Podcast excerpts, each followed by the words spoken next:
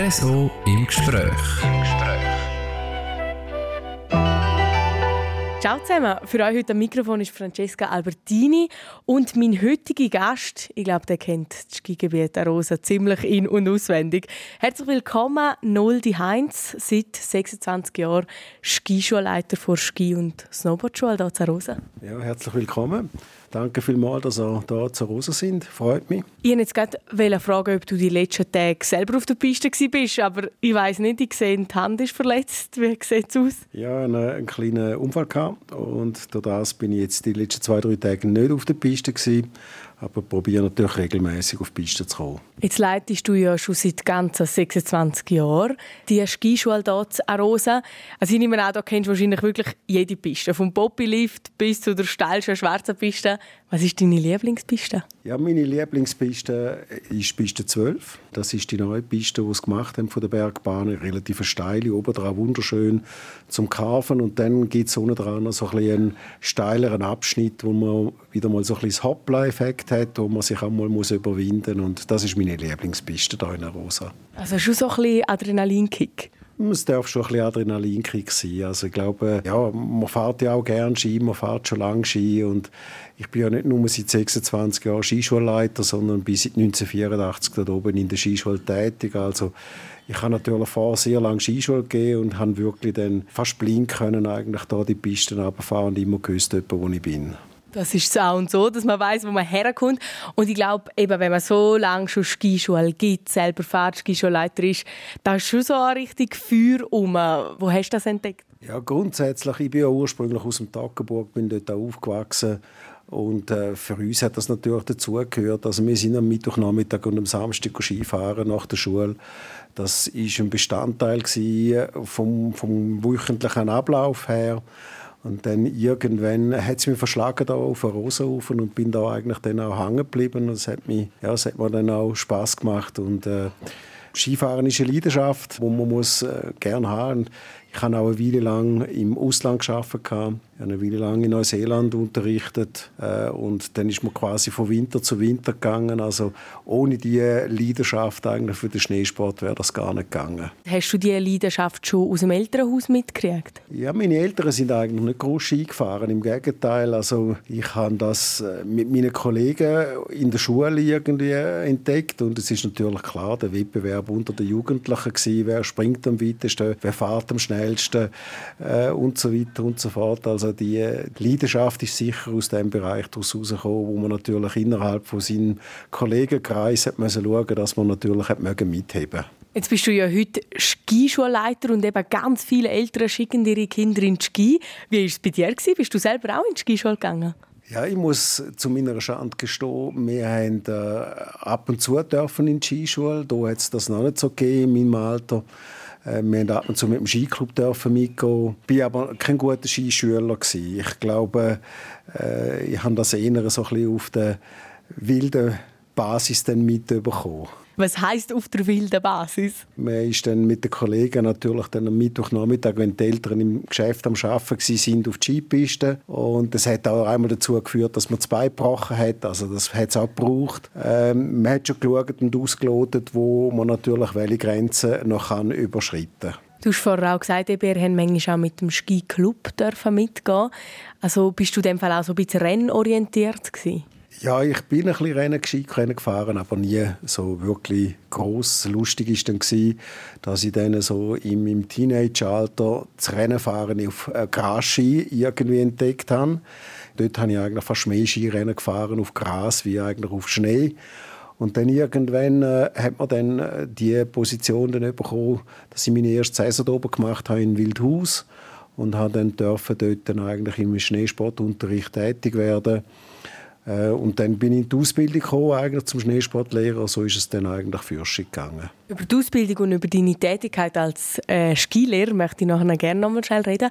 Aber jetzt trotzdem, das Gras-Skifahren bleibt mir gerne noch ein bisschen hängen. Wie kommt man da dazu? Ja, das ist natürlich auch so etwas, eben die Leidenschaft natürlich auch mit dem Kollegenkreis, wo man im Winter oder im Winter sich gegenseitig irgendwie gepusht hat und vielleicht auch äh, so ein Grenzen gesucht hat und dann ist dann irgendwann einmal das dazugekommen, dass man gesagt hat, ja, man kann ja das auch mal im Sommer machen Und dann hat man das recht intensiv über drei Sommer gemacht und ist dann äh, sicher dann fast jedes Wochenende irgendeinem Skirennen gewesen. Ähm, ist eine lustige, lustige Geschichte gewesen. Hat sich dann aber, nachdem dass ich dann auf Neuseeland gegangen bin, eigentlich dann so ein bisschen verflüchtigt. Ist Gras-Skifahren schwierig? Oder wo sind vielleicht auch Parallelen zum normalen Skifahren? Abgesehen davon, dass man auch zwei Sachen unter den Füßen hat. Es ist natürlich mit sehr viel Handwerk verbunden gewesen, die Ski zu betreuen bzw. auch zu tunen. Da hätten wir sehr viel müssen selber machen und entwickeln. Und zum Fahren selber, es ist hier schon eigentlich, weil die Ski kürzer sind, sehr viel mit Carving eigentlich. Man kann ja nicht rutschen groß auf dem Gras. Man ist dort eigentlich schon fast mit einer Carving-Technik gefahren, schon früher. Man hat eigentlich die Entwicklung vom Schneesport eigentlich fast ein bisschen vorweggenommen hier. Und schwierig ist es beim meisten ähm, nach dem Sommer wieder auf die langen Ski, weil man meistens dann vorne die Spitze überkreuzt, weil irgendjemand etwas nicht ganz gestummen hat. Aber äh, ja, es, rein von der Technik, von der Geschwindigkeit, äh, von, auch vom, wie man an Stangen dran fährt, Linienwahl, die äh, ist sicher vergleichbar gewesen. Also in dem Fall kann man vielleicht schon sagen, dass im Sommer das Gras-Skifahren hat das die auch im Winter zu einem besseren Skifahrer gemacht? Selbstverständlich. Also am Ende vom Tag denke ich, sind es ähnliche Bewegungsabläufe. Äh, man muss, äh, sage jetzt mal auch die Linienwahl jetzt im Rennsport als solches hat man dann müssen ähnlich anschauen. Und das hat mir sicher geholfen auch in der Weiterentwicklung und natürlich dann auch im Winter dann. RSO im Gespräch. Und du hast ja nachher gesagt, ist denn schon bald der erste Winter in Neuseeland gekommen? Wie kommt man aus dem Toggenburg einfach dazu, auf Neuseeland auf die Piste zu gehen? Ja, ich habe äh, Leute kennengelernt, also Neuseeländer, die dort im Toggenburg die sind und äh, die haben dann gesagt, ja komm mal ab, schau es mal an. Ich bin dann da mit Sack und Pack, das ist 1984, dann mit dem Flug dort runter. Da war es noch relativ komplex gewesen, dass man mit solchen Geschichten oder mit Ski können dort runter fliegen. Es ist auch nicht, auch keine direkten Verbindungen gegeben gegeben. Es war noch recht aufwendig gewesen. und dann bin ich da in das Skigebiet hineingekommen. Es war ein Skigebiet, das äh, sehr rudimentär war. Es hat einem Skiclub gehört. Der Skiclub hat eine eigene Hütte betrieben. Es hat sogenannte Rope Tows gehabt. Also das sind sehr einfache Liftstrukturen. Es hat keine Piste gehabt. Wir sind eigentlich die ganze Tiefschnee gefahren. Einmal in der Woche haben wir den Heli gehabt, damit wir können ein bisschen Heli-Ski fahren. Wir mussten sehr viel Verantwortung müssen übernehmen. Ich habe auch gelernt, wie man mit äh, Lawinen umgeht, wie man Lawinen sprengen ja, es ist, äh, wie soll ich sagen, vermutlich Skifahren wie in Mitteleuropa in den 30er, 40er Jahren gewesen. Also das ist äh, ganz eine andere Welt und das ist auch spannend gewesen, eigentlich zwischen diesen beiden Welten hin und her können flitzen in dem Sinne, also zwischen der hochtechnisierten, sage jetzt mal, alpinen Destination Arosa und den Skigebieten in Neuseeland, wo mir wirklich eine breite Erfahrung zusätzlich gegeben hat. Hast du gewusst, was dich da erwartet? Oder hast du am Anfang einfach gedacht, ja, komm, gehen wir mal? Als ich den Job bekommen habe in Neuseeland, dann, dann hat er mich abgeholt mit dem Land Rover und wir sind dann dahinter gefahren. Zuerst war äh, Teerstraße, dann ist dann irgendwann einmal, wie soll ich sagen, ist es dann eine normale Straße geworden, ohne Teer und irgendwann ist er dann ausgestiegen und hat einmal so seine Differentialsperren nie gemacht in dem Auto rein oder in dem Landhof und irgendwann sind wir dann vor dem ersten Lift gestanden und dann habe ich schon zuerst mal geschluckt. Also ich habe schon gedacht, wo bin ich da angekommen in dieser Welt? Da ist mir zuerst schon mal Schmuch geworden. Aber ich habe es dann relativ schnell extrem gerne bekommen, weil man hat wirklich Verantwortung übernehmen, man musste Entscheidungen treffen, man ist tagtäglich eigentlich im sage jetzt mal, off-piste unterwegs gewesen. Man musste lernen, Gefahren einschätzen, man musste lernen, auch Verantwortung übernehmen für die Gäste, die man hat. Und das ist sicher irgendetwas gewesen, was mich einfach gereizt hat. Und das andere war, als ich auf Neuseeland gegangen bin, habe ich auch noch nicht so gut Englisch können. Bin dann wirklich mehr oder weniger vier Monate in einem Umfeld drin wo ich kein einziges Wort Deutsch gehört habe und ich habe mich wirklich durchschlagen und das war eine Lebensschule wo man sehr viel gebraucht hat. Zum einen Sprachkompetenz, aber auch zum anderen sicher auch Freude, irgendwie auch ungewohnte Sachen können zu bewältigen. Und habe ich das in dem Fall richtig verstanden, dass du dort eigentlich das erste Mal richtig selber Skischule gegeben hast? Nein, nein, ich habe vorher schon Skischule gegeben. Ich habe auch die Ausbildung abgeschlossen, weil das ist ja eigentlich Voraussetzung dass man überhaupt eine Stelle bekommen hat oder eine Bewilligung, ein Permit eigentlich in Neuseeland. Was natürlich dann war, ich war der einzige Skilehrer in diesem Skigebiet. Wir haben äh, zwischen 40 bis 60 Gäste in diesem Skigebiet gehabt. Das war wie ein SRC heute. Ich musste meinen Tagesablauf selber organisieren, habe vom Anfängerunterricht bis zum Pulverschnee, Skifahren alles dürfen unterrichten, habe Gruppeneinteilungen selber gemacht. Also man hat da wirklich mehr oder weniger die ganze Struktur müssen selber aufbauen und umsetzen. Ist auch noch recht mutig, finde ich jetzt. Ja, also ich sage, es ist sicher nicht jedermanns Sache. Also ich glaube, es hat einem wirklich äh, dazu gebracht, dass man sehr selbstständig muss können schaffen und auch Verantwortung übernehmen. Also das ist äh, ein großer Lernprozess gewesen. und ich habe ja dann das nicht ein Jahr gemacht, ich habe das mehrere Jahre gemacht und ich habe das nicht mehrere Jahre gemacht, weil es mich äh, nicht gereizt hat, sondern weil ich wirklich eigentlich auch die Challenge eigentlich wirklich genossen habe. Gibt es eine Anekdote, die vielleicht sinnbildlich für die Zeit steht dort in Neuseeland? Ein Bild, ich habe einen Skilehrerkollegen von mir, von Rosa, die mich sind besuchen. Und äh, die habe ich dann abgeholt, auch in einem größeren Ort und bin mit denen dort raufgefahren, bis zu dem Zeitpunkt, wo der einer gesagt hat, die steigen aus, weil die Straße ist mir zu gefährlich. Und äh, sie sind dann gekommen und am Anfang hast du gemerkt, sie haben genau mit den gleichen Ressentiments gekämpft am Anfang, weil die Liftanlagen nicht ganz einfach waren. Äh, sie haben damit gekämpft, irgendwie, weil es einfach auch keine Piste hatte. Man musste einfach mit diesen Ski- und Schneebedingungen leben, wo es einfach hatte. Und das habe ich gemerkt. Sie haben natürlich auch am Anfang irgendwie so ein bisschen einen gewissen Widerstand gehabt. Und nachher haben sie es aber unheimlich genossen, weil es ist einfach wirklich Freiheit pur gewesen, wo man sonst eigentlich da in einer sehr strukturierten alpinen Umgebung eigentlich gar nicht in dieser Form hat. Hat das für dich so ein bisschen das, das Bild oder den Traumberuf Skilehrer nochmal bestätigt? Ja, schon. Also ich denke, eben können in einem spannenden Umfeld können einen spannenden Job machen mit Leuten, die immer wieder anders sind, wo auch, sage jetzt mal, die Herausforderung tagtäglich irgendwie auf einem einprasselt. Das ist schon etwas, was mich heute noch fasziniert in dem Job. Natürlich in einer anderen Position. RSO im Gespräch. Im Gespräch. Und jetzt gehen wir natürlich auf den Wechsel. Wie ist es denn schlussendlich dazu gekommen, dass du da Zarose die Skischule übernommen hast? Ja, das sind Wahlen eigentlich. Ähm, da war es so gewesen, also die Skischule ist ja grundsätzlich eine Genossenschaft. Die Genossenschaft hat eine Wahl gemacht und hat mich dann zum Geschäftsführer gewählt. Äh, 1998, es war auch eine Zeit, gewesen, wo so ein, ein Umbruch stattgefunden hat innerhalb von der Skischule. Und vermutlich bin ich die richtige Person zum richtigen Zeitpunkt am richtigen Ort gewesen.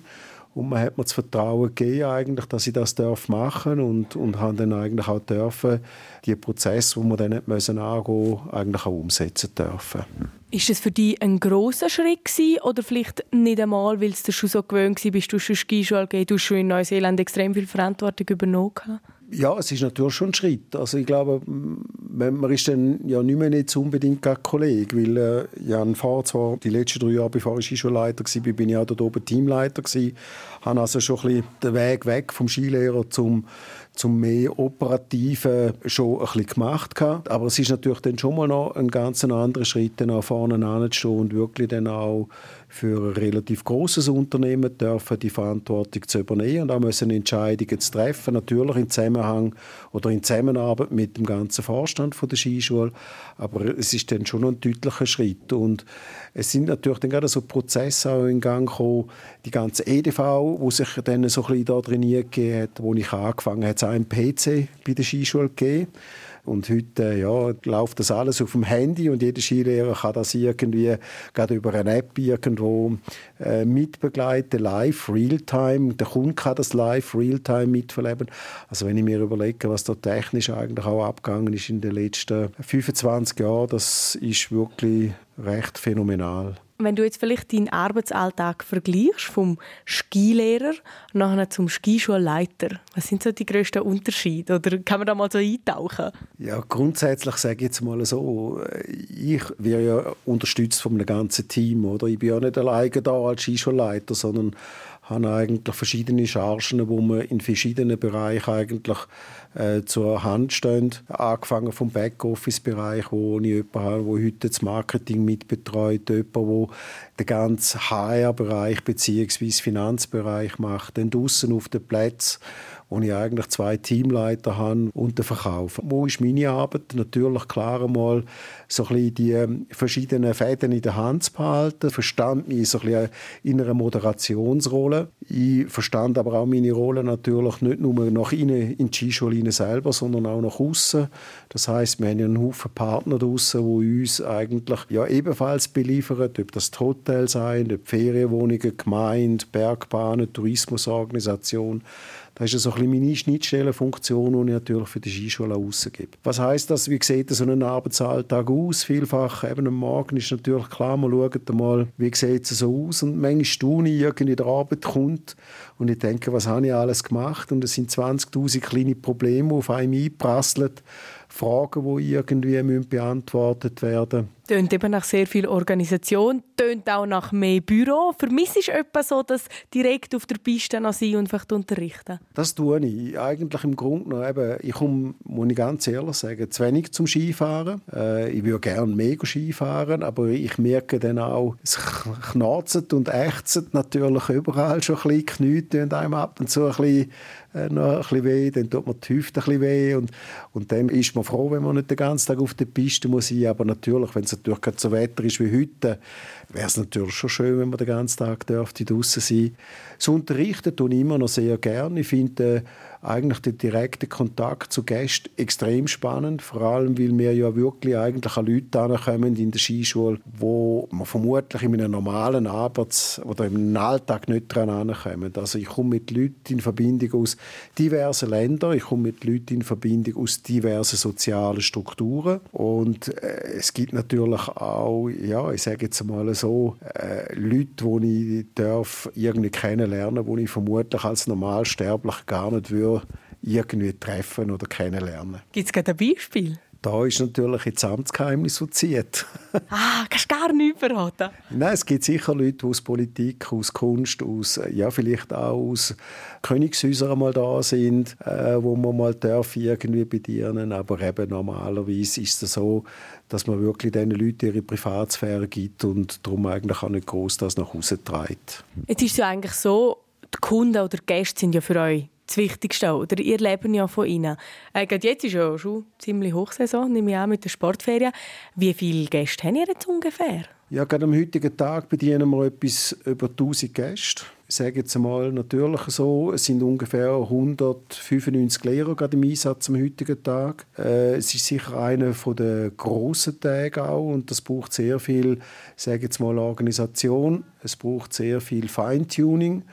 Und ich bin natürlich extrem froh, dass unsere Mitarbeiter, die ich habe, uns sehr loyal sind. Also unsere Mitarbeiter sind mehrere Jahre da in der Skischule und das macht es natürlich gerade an solchen Spitzentagen deutlich einfacher. Wenn du vorher gesprochen hast davon, das Wichtigste sind unsere Gäste. Ich würde sagen, das Wichtigste sind die Gäste, aber noch viel mehr natürlich auch unsere Mitarbeiter, die das dann können umsetzen können, tagtäglich, ohne dass wir jedem Einzelnen hinten anlaufen und schauen, wie er das macht. Wenn man das jetzt mit früher vergleicht, ich habe das Gefühl, die ganze Zeit ist viel schnelllebiger geworden.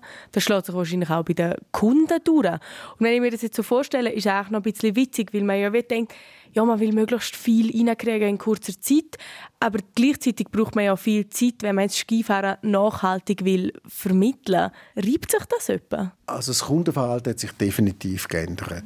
Ich sehe zwei Tendenzen. Ich sehe die eine Tendenz, dass extrem spontan geworden ist. Es muss alles ein bisschen stimmen, damit die irgendwie sagen, okay, ich konsumiere. Das ist mal die eine Tendenz, also die Kurzfristigkeit, wo Leute einfach hier laufen und sagen, haben Sie noch, Sie müssten noch, bringen Sie mir bitte.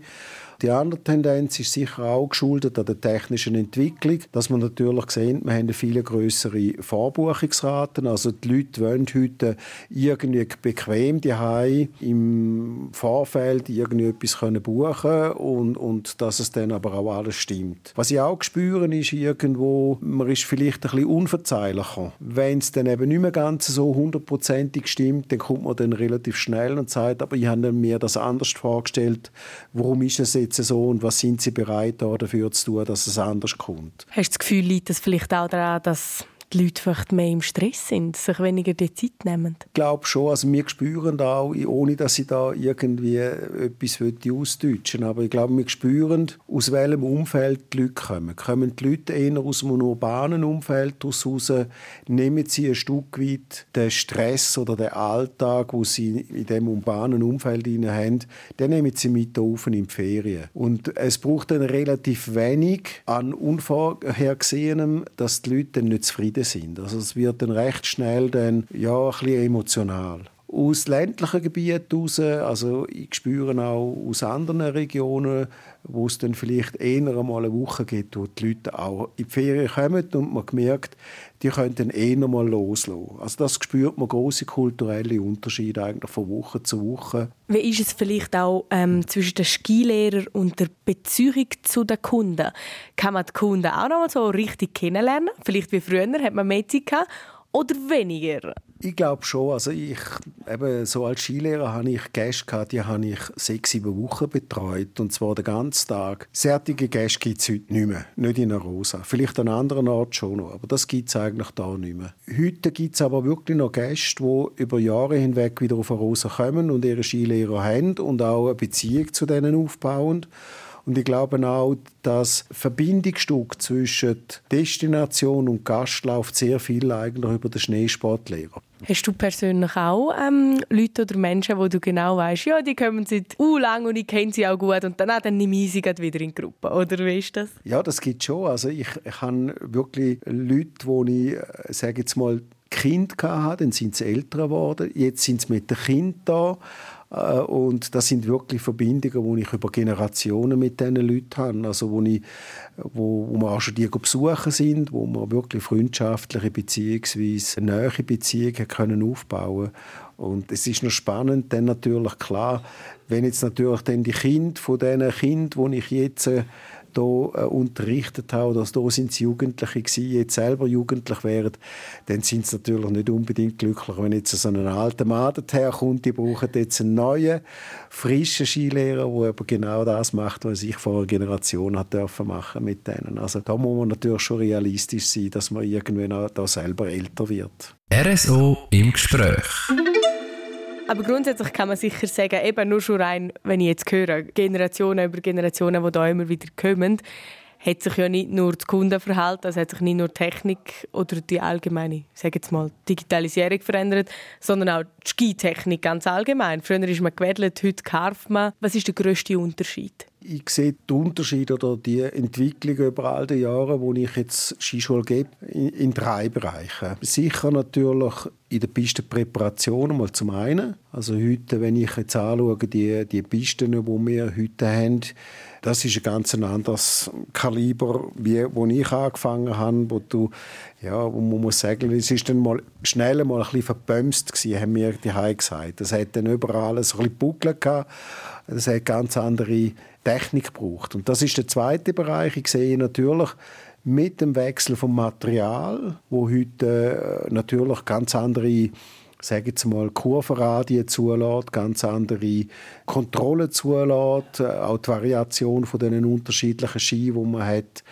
Ich habe noch angefangen, wir sind an einen Riesenslalom gegangen mit 2,10 Meter 10 Ski. Und heute ja, reden wir von deutlich kürzeren Ski. Das Material hat sich unheimlich entwickelt, vom Ski über die Skischuhe und das hat natürlich auch zur Folge gehabt, dass sich natürlich auch Technik entwickelt hat und da sehe ich natürlich in dem Dreieck drin schon massive Veränderung auch, wo es vielleicht jetzt auch für mich jetzt auch manchmal schwierig macht, irgendwo noch mit beizuhalten, oder? Dann sind natürlich auch so die Themen, die wieder neu kommen, ob jetzt das Freeride sei oder Freestyle sei. Ich würde mich jetzt als persönlich als sehr schlechter Freestyle-Lehrer irgendwie bezeichnen. Ich glaube, ich würde eine schlechte Falle machen im Funpark. Das würde ich heute wirklich den Jüngeren überlassen. Ich nehme an, du hast am Anfang wahrscheinlich schon auch noch so das Wettler gelernt, oder? Ja, man hat natürlich dort, wo ich angefangen habe, Skischule geht man natürlich noch ganz klar differenziert zwischen offenen und geschlossenen Parallelschwung. Und geschlossen hat dann geschlossen geheissen. Also da hat man dann schon müssen schauen, dass die Ski näher beieinander sind. Also dort hat es dann nicht großes Blatt Papier dürfen haben zwischen den beiden Knien. Diese Technik habe ich noch dürfen lernen. Die hat sich dann aber relativ schnell mal in den 90er Jahren dann ein bisschen aufgelöst mit der Entwicklung der Carving-Ski. Ist das eine grosse Umstellung gewesen, um dann auf das Carven umzusteigen oder ist das fast wie automatisch gekommen, weil sich das Material geändert hat? Ja, dort ist natürlich, dass man mal ein bisschen Rennen gefahren ist und das Steuern von dem Ski natürlich gebraucht hat, ist natürlich das Carving natürlich wie so eine Erleichterung gewesen, natürlich in dieser Form. Also man hat natürlich dann relativ schnell natürlich können das umsetzen in den Toren und das hat auch mal geholfen, dass man natürlich die Technik relativ schnell dann mit übernommen hat ins alltägliche Skifahren und heute würde ich sagen, ja, ich carve besser, wie ich wedle. Und lernen tut man eigentlich die Technik eben in der Skischule auf den verschiedenen Niveaus. Es wird ja da unterteilt zwischen Blue, King, Queen. Es geht ja irgendwie bis Black Star oder so rauf. Ist das früher auch schon so gewesen? Hat man auch so Einteilungen gehabt? Früher hat man Einteilungen von 1 bis 6. Also die Einteilungen war eigentlich ähnlich äh, in, in der Grundposition drin. Man hat sie natürlich mit der, mit der Swiss Snow League hat man sie verfeinert, wo man sagt, okay, man hat eigentlich einen blauen Bereich, wo Grundkompetenzen irgendwie vermittelt, wo man braucht auf einer blauen Piste. Dann hat man die Red League, wo eigentlich dann so ein die Grundkompetenzen vermittelt für die roten Pisten. Und dann geht es eigentlich dann weiter in Black, Black Prince und Black Academy, äh, wo dann eigentlich so ein das Ganze natürlich dann ein bisschen breiter macht. Also dort hat man Freeride, Freestyle und, und Race eigentlich drin. Welche Stufe unterrichtest du am liebsten? Einsteiger. Tatsächlich? Ich hätte jetzt gedacht, so Kinderland vielleicht nicht unbedingt. Ja, also ich persönlich finde das extrem spannend, eigentlich mit einem Einsteiger, nicht Kinderland, aber mit Erwachsenen eigentlich dürfen zu unterrichten, weil Sie machen relativ schnell Fortschritt. Es ist sehr dankbar. Man sieht sehr schnell einen Lernerfolg. Jetzt ist ja Arosa auch relativ touristisch. Und es gibt ja so das Klassiker-Markenzeichen, oder ist sehr bekannter Gigi von Arosa. Ursprünglich vom Lied von der Ines Dorelli. Aber werden Ihr Skilehrer auch noch ein bisschen mit dem assoziiert? Sind ihr auch so ein bisschen Gigis von Arosa? Was heisst Gigi? Der Gigi ist ja eigentlich im Grunde so ein bisschen, hat gewisse Emotionalität. Es ist irgendetwas, ich verbinde das irgendwo, man steht miteinander draußen auf einer Skipiste, es ist kalt, wir haben neuen Pulverschnee, es glitzert in den Sternen, also hat der Schneekristall glitzert, man schaut da so ein bisschen über und ich glaube, das sind Emotionen, die einfach speziell sind. Und wenn die Emotionen spielen, nicht nur bei den Erwachsenen, sondern auch bei den Kindern, die merken das immer wieder. Ich glaube, der erste Skilehrer, der ein Kind hat, der weiß man immer noch beim Namen, wie der geheißen hat. Ähm, und ich glaube, diese Bindung, die funktioniert und die ist sehr wertvoll, natürlich auch generationenübergreifend, dass die Leute später wieder kommen. Weißt du auch noch, wie dein erste Kind geheißen hat? Oder deine erste Schüler, Schülerin? Kann auch über Erwachsene sein? Ich kann mich nicht mehr erinnern, wie er geheißen hat, aber ich mag mich erinnern, dass ich eine Gruppe Anfänger hatte, erwachsene Anfänger. Und äh, wir sind dort, haben wir dann die Kurve links und Kurve rechts miteinander geübt. Also ich kann mich noch genau an den Tag erinnern. Ich war extrem nervös, gewesen, aber ich glaube, am Ende des Tages hat es funktioniert und ich bin immer noch eigentlich in dieser Industrie daheim. Ja, offensichtlich hat es funktioniert. Sonst wäre man sicher nicht 26 Jahre lang schon da und schon 26 Jahre lang Skischulleiter. Wir haben jetzt eigentlich über ganz viel geredet. Über deine Anfänge, über die Veränderungen, über Neuseeland. Aber wie ist es bei dir? Wir haben auch das Feuer angesprochen. Hat sich das über die Jahre verändert? Oder beispielsweise der Stellenwert für dich? Ja, wie soll ich sagen? Es ist natürlich klar, wenn du in so eine Position hineinkommst, wo du eigentlich quasi Geschäftsführer bist, wo du irgendwie natürlich merkst, der Winter ist äh, wirklich go, go, go. Es sind sieben Tage Woche. Äh, das letzte Telefon kommt am Abend um 10 Uhr und das erste am 7 Das ist schon anspruchsvoll. Und wo ich mich auch freue darauf, ist, wenn ich zum Teil unterwegs kann sein, vielleicht kann ich Skifahren, wo mich niemand kennt, äh, wo ich es einfach kann sein und geniessen. Und ich freue mich dann auch, wenn ich dann in ein paar Jahren darf pensioniert sein dass ich dann vielleicht einfach vielleicht kann Skitouren, ohne dass ich dann irgendwie noch Gäste hinter mir her habe, sondern dann einfach vielleicht auch mit meiner Frau kann geniessen kann. Das ist doch eigentlich ein wunderbares Schlusswort. Danke vielmals. Merci. RSO im Gespräch. Im Gespräch.